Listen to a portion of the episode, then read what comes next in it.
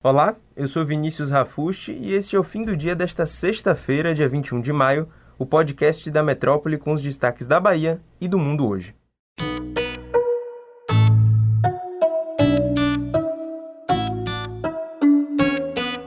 Um dos grandes pontos turísticos de Salvador, o Mercado Modelo, vai passar por um projeto de modernização que está previsto para ser licitado em 60 dias. Mas essa novidade tem gerado polêmica entre os comerciantes que atuam no lugar. Isso porque eles estão preocupados com a possível retirada de 70 boxes para dar lugar ao espaço lounge e novos banheiros.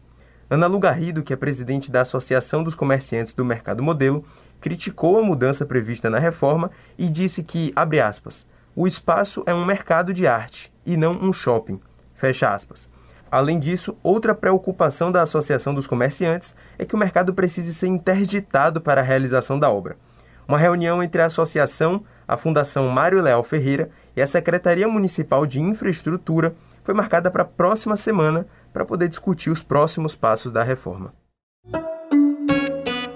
No fim da manhã de hoje, a Receita Federal, em operação conjunta com a Polícia Federal, localizou 244 quilos de cocaína no porto de Salvador. A droga estava dentro de uma carga de celulose que iria ser embarcada em um navio com destino final ao porto de Le Havre, na França. Essa foi a segunda apreensão de cocaína pela Receita Federal no Porto de Salvador apenas em 2021.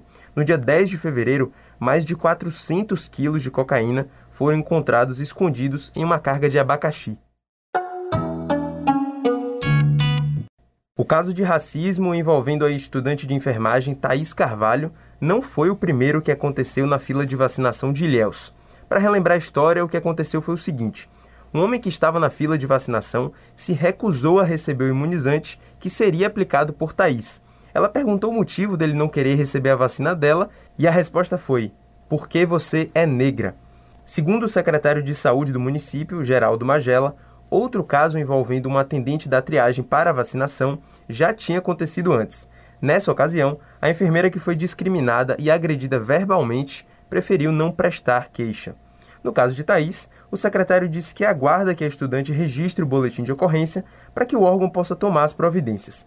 Ainda segundo ele, o homem já foi identificado e eles pretendem pedir uma retratação. O governador da Bahia, Rui Costa, anunciou que vão ter novas medidas restritivas no estado para tentar conter o avanço da pandemia. Nos últimos dias, a taxa de ocupação de leitos subiu em várias regiões do estado. Mas Rui ainda não especificou quais vão ser essas medidas e nem quando elas vão passar a valer. Ele disse que teria uma conversa hoje com os prefeitos para alinhar essas medidas e deve anunciar até amanhã. E sobre a vacinação na Bahia, as mães de bebês de até 12 meses, independente de terem comorbidade ou não, já podem ser vacinadas no estado. Antes, a vacinação incluía apenas as mães lactantes com comorbidades e as mães de bebês de até 6 meses. A ampliação foi motivada por uma carta do movimento Lactantes pela Vacina, que pede que as mães com crianças de até dois anos sejam incluídas na imunização. De acordo com as informações enviadas à administração do Estado, o Brasil é um dos países com mais mortes de bebês pela doença no mundo inteiro. E no Brasil, novas movimentações na corrida presidencial.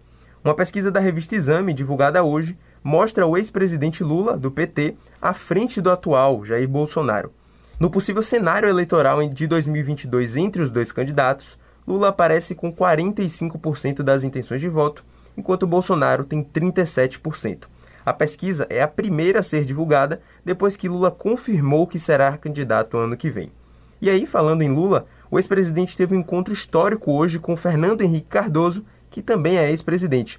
Os dois estiveram em lados opostos nas últimas sete eleições presidenciais, ou em um embate entre os dois, ou apoiando diferentes candidatos. Segundo a postagem nas redes sociais, que mostra os dois apertando as mãos, eles tiveram uma longa conversa sobre o Brasil, sobre democracia e o descaso do governo Bolsonaro no enfrentamento à pandemia. Acompanhe as redes sociais da Metrópole e também o portal Metro 1. Até a próxima.